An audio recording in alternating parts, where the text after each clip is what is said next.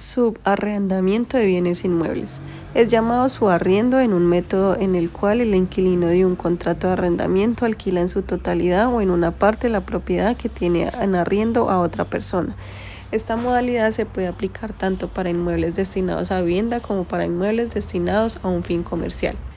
El subarrendamiento lo encontramos regulado en el Código Civil en su artículo 204 que expresa el arrendatario no tiene la facultad de ceder el arriendo ni de subarrendar, a menos que se haya expresamente concedido, pero en este caso no podrá el cesionario o subarrendatario usar o gozar de la cosa en otros términos que los estipulados con el arrendatario directo. También lo encontramos regulado en el Código de Comercio en su artículo 523 que expresa lo siguiente. El arrendatario no podrá, sin autorización expresa o tácita del arrendador, subarrendar totalmente los locales o inmuebles, ni darles, en forma que lesione los derechos del arrendador, una destinación distinta a la prevista en el contrato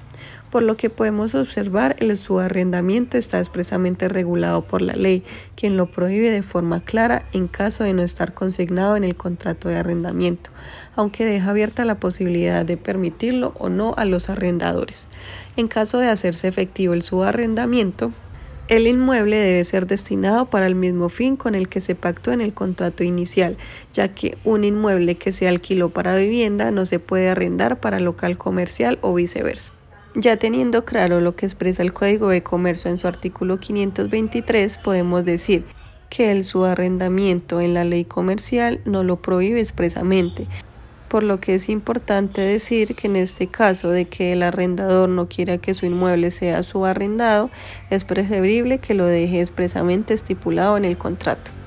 En resumen, el subarrendamiento en caso de inmuebles destinados para vivienda cuenta con una ley expresa que lo prohíbe, por lo que si no lo pactamos en un contrato, igual se entiende que no está permitido. Lo contrario lo vemos con el subarrendamiento de locales comerciales, en donde la ley no lo prohíbe expresamente, por lo que debe quedar claro en el contrato de arrendamiento.